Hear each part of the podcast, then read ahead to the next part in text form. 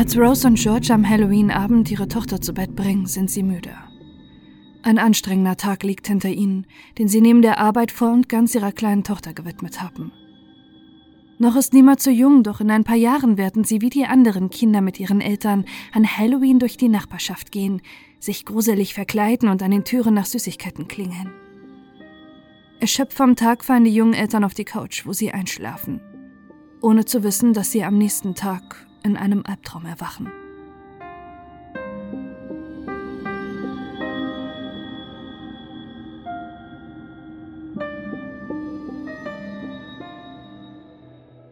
Als Nima Louis im März 1976 das Licht der Welt erblickt, hat das kleine Mädchen die Herzen ihrer Eltern im Sturm erobert. Nima wächst als absolutes Wunschkind bei ihren Eltern Rose und George Carter in der kleinen Stadt Luton im US-Bundesstaat Oklahoma auf. Sie ist ein neugieriges und fröhliches Kind, das viel lacht. Fremden gegenüber ist Nima allerdings schüchtern. Es braucht lange, bis sie anderen Menschen außer ihren Eltern vertraut. Die Carters sind eine junge harmonische Familie. Doch im Sommer 1977 beginnen sich seltsame Vorfälle rund um ihr Haus zu häufen. Zwei Monate vor Halloween wird der geliebte Hund der Familie tot aufgefunden. Er wurde vergiftet. Nur wenige Tage danach kommen Rose und George mit Nima nach Hause und müssen feststellen, dass jemand bei ihnen eingebrochen ist. Schränke und Kommoden sind durchwühlt und die Einbrecher haben das Haus der Familie im völligen Chaos hinterlassen. Die Familie Carter kann sich nicht vorstellen, wer hinter diesen schrecklichen Vorfällen stecken soll. Sie haben keine Feinde und verstehen sich gut mit ihrer Nachbarschaft. Wer geht so weit, ihren Hund zu töten und bei ihnen einzubrechen, ohne etwas zu stehlen, scheinbar nur der Verwüstung wegen?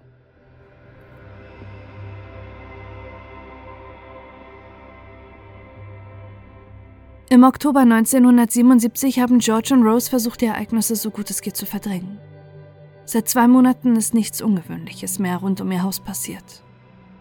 Dass in der Halloween-Nacht sich das Grauen über ihre Familie entladen wird, ahnen sie noch nicht. Während die Nachbarskinder an ihrer Tür klingeln, machen George und Rose ihre 19 Monate alte Tochter für die Nacht fertig. Sie ziehen ihr ein Pyjama an und legen sie in das Kinderbett in ihrem Zimmer, bevor sie Nima einen Gute-Nacht-Kuss geben. Ein Abschied für immer.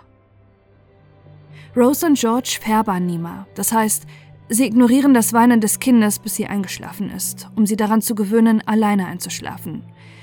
Eine normale Erziehungsmethode in den 1970er Jahren, heute zu Recht verpönt. Sie hören im Wohnzimmer, wie Nima weint, und als sie verstummt, denken ihre Eltern, dass ihr Kind eingeschlafen ist. Auch George und Rose schlafen kurze Zeit später im Wohnzimmer ein.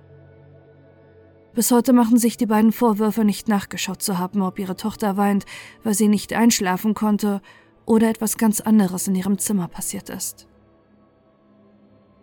Ihr Vater George sagt Jahre später in einem Interview, meine Frau und ich leben seit Jahrzehnten mit dem Was wäre wenn.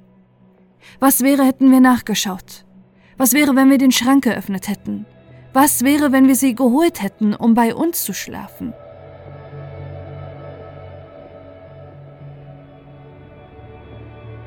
Der nächste Morgen verläuft für die beiden normal. Sie machen sich fertig, um bald zur Arbeit zu gehen. Die kleine Nima scheint noch ruhig in ihrem Zimmer zu schlafen. Doch als Rose ihre Tochter wecken will, ereilt sie der Schock. Das Kinderbett ist leer. Rose und George suchen an diesem Morgen ihr gesamtes Haus und Grundstück ab.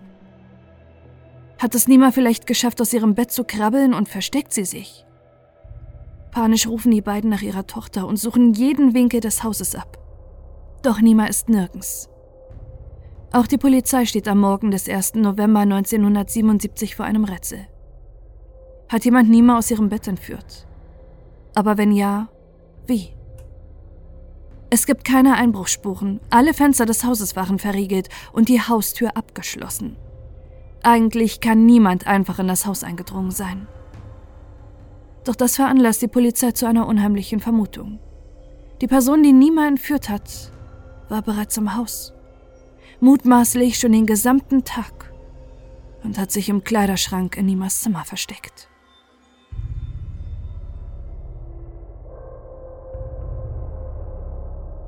Es liegt außerdem nahe, dass es eine Person sein muss, die sich im Haus der Carters auskennt und weiß, dass es Versteckmöglichkeiten gibt. Während der erste Schnee in Luton fällt, sucht die Polizei sämtliche leerstehenden Häuser, Grundstücke und brachliegende Flächen nach Nima ab. Aber die Zeit sitzt ihnen im Nacken. Sollte das Kleinkind draußen sein, überlebt sie nicht lange in der Kälte. Doch die tagelange Suche ist erfolglos. Nima ist nirgends zu finden.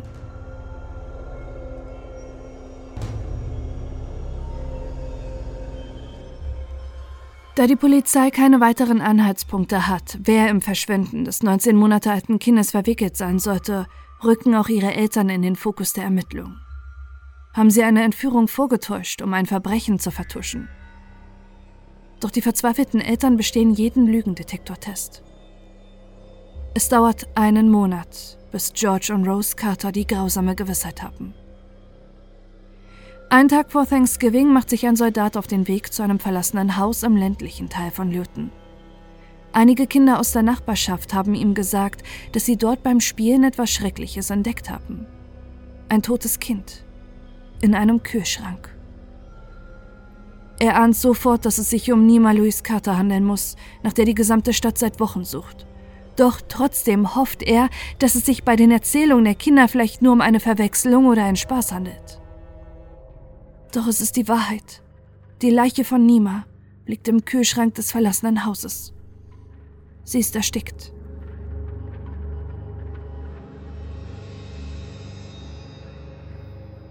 Für Rose und George bricht eine Welt zusammen.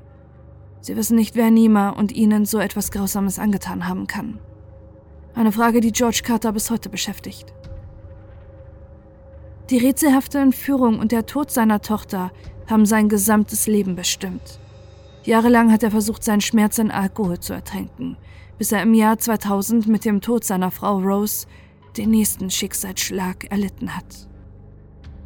Bis heute kann er nicht verstehen, dass im Fall seiner toten Tochter nie Anklage erhoben wurde und das, obwohl die Ermittlungsbehörden scheinbar wissen, wer für den Mord verantwortlich ist. Denn Nimas Entführung war nicht die erste in Luton.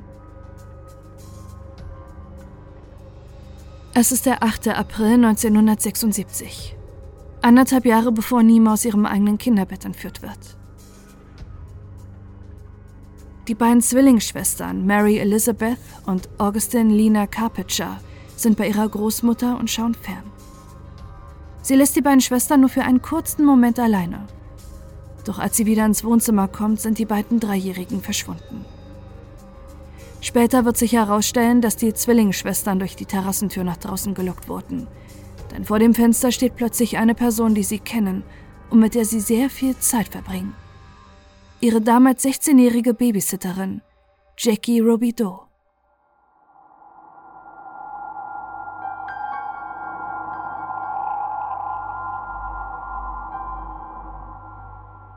Die Dreijährigen folgen ihrer Babysitterin blind Schließlich hat sich Jackie schon oft um sie gekümmert und sie ist eine gute Freundin ihrer Tante. Doch je weiter Mary und Augustin mit ihrer Babysitterin laufen, desto mehr wird ihnen bewusst, dass etwas nicht stimmt. Sie wehren sich, aber Jackie zieht die beiden Mädchen an den Handgelenken hinter sich her. Das sieht sogar eine Nachbarin ihrer Großmutter. Doch sie meldet den Vorfall nicht der Polizei, nicht mal als die ganze Stadt die Zwillinge sucht. Später sagt sie gegenüber der Polizei, ich wollte mich da nicht einmischen.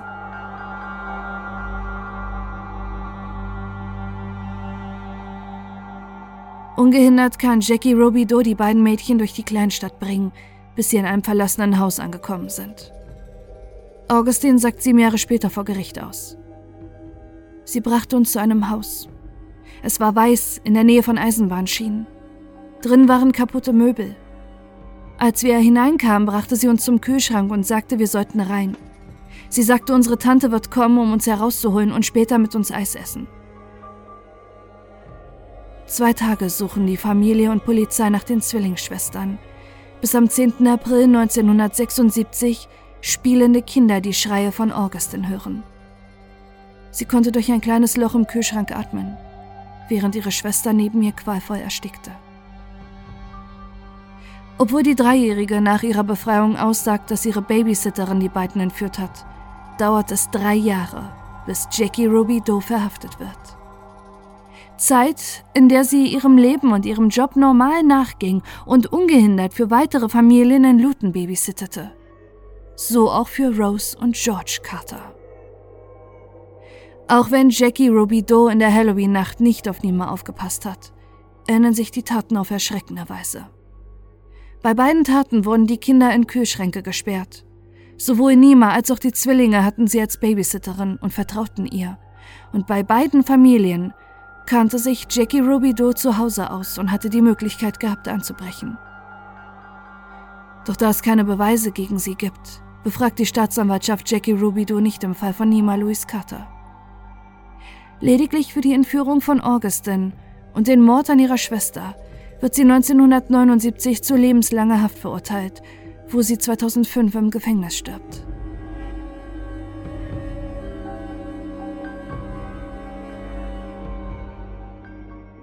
Die Antwort auf die Frage, ob sie auch Nima getötet hat, hat sie mit ins Grab genommen. Nimas Großmutter ist heute überzeugt, dass Jackie Rubidoux auch für den Tod ihrer Enkelin verantwortlich ist. Dazu sagt sie, ich dachte, sie wäre eine fähige Babysitterin. Mittlerweile schaue ich auf so viele merkwürdige Dinge mit ihr zurück. Sie war einfach komisch. Ganz anders sieht es hingegen Nimas Vater George. War es jemand, den wir kannten? Ich glaube schon. Jemand, der mit unserem Haus vertraut war. Aber ich war nie davon überzeugt, dass es Jackie war. Er hofft stattdessen immer noch, dass der Mord an seiner kleinen Tochter eines Tages doch noch aufgeklärt werden kann.